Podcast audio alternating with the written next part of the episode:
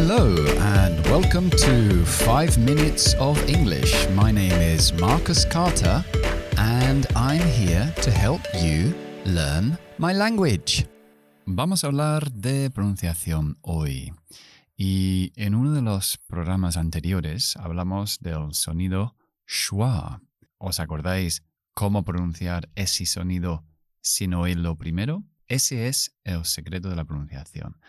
Hay 44 sonidos en la lengua inglesa y hay que aprender a aislar esos sonidos y pronunciarlos sin haberlos oído previamente.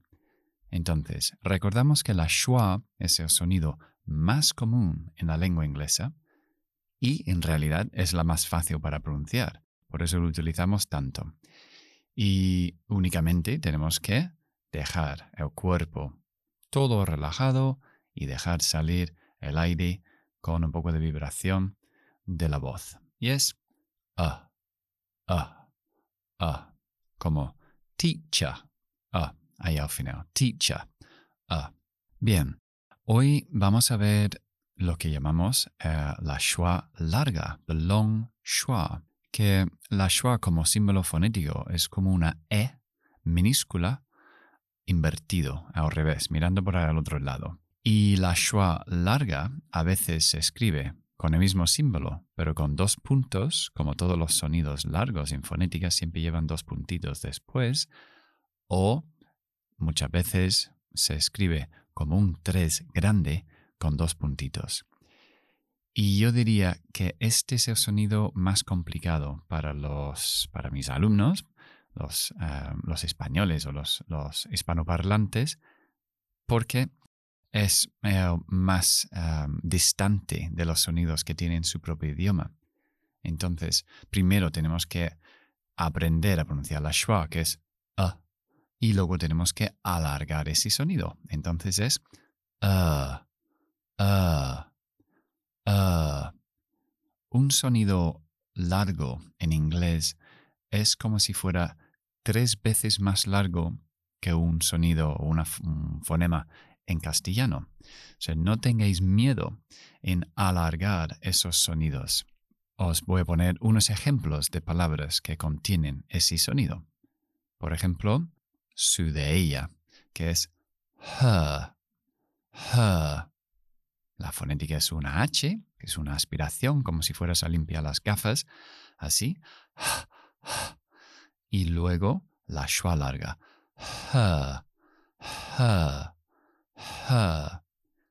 O a lo mejor quiero decir iglesia, esa palabra, que es CH al principio, CH al final y entre medio schwa larga. Church, church.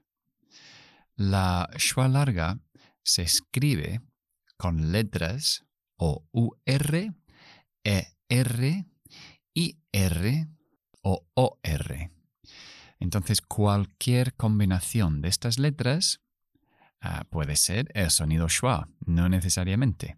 Pero bueno, por ejemplo, la palabra primero. Primero es first, IR, first. O, por ejemplo, la palabra girar, turn, turn, que es T-U-R. O la palabra trabajar, que es work, work. Y ahora viene mm, una palabra súper común que es el pasado del verbo to be en la segunda persona o en los plurales, que es were, were. Luego en conversación utilizamos la forma débil y decimos were. Pero, por ejemplo, una pregunta que hago cuando hago las pruebas de nivel, uno con los que siempre pío a los alumnos, es que les pregunto, Where were you an hour ago? Where were you an hour ago? So, where, donde, se lleva un dictongo, er, where, were, ahí está el verbo to be.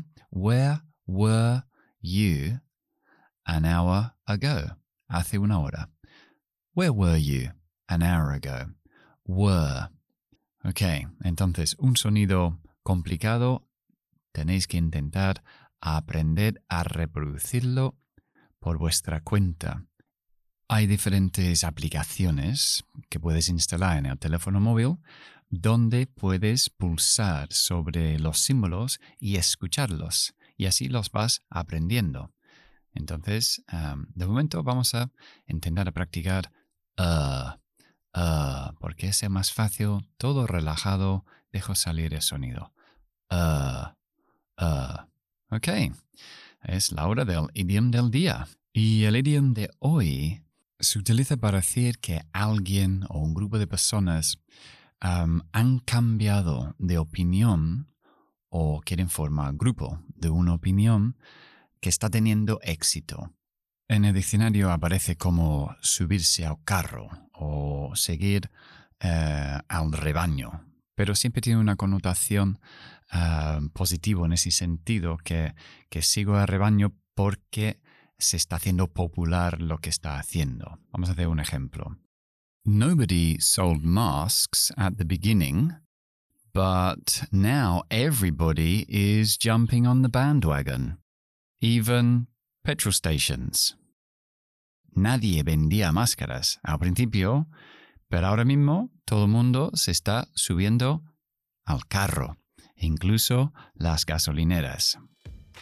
Ok, eso es todo por hoy. I hope you enjoyed the program. See you soon. Bye bye.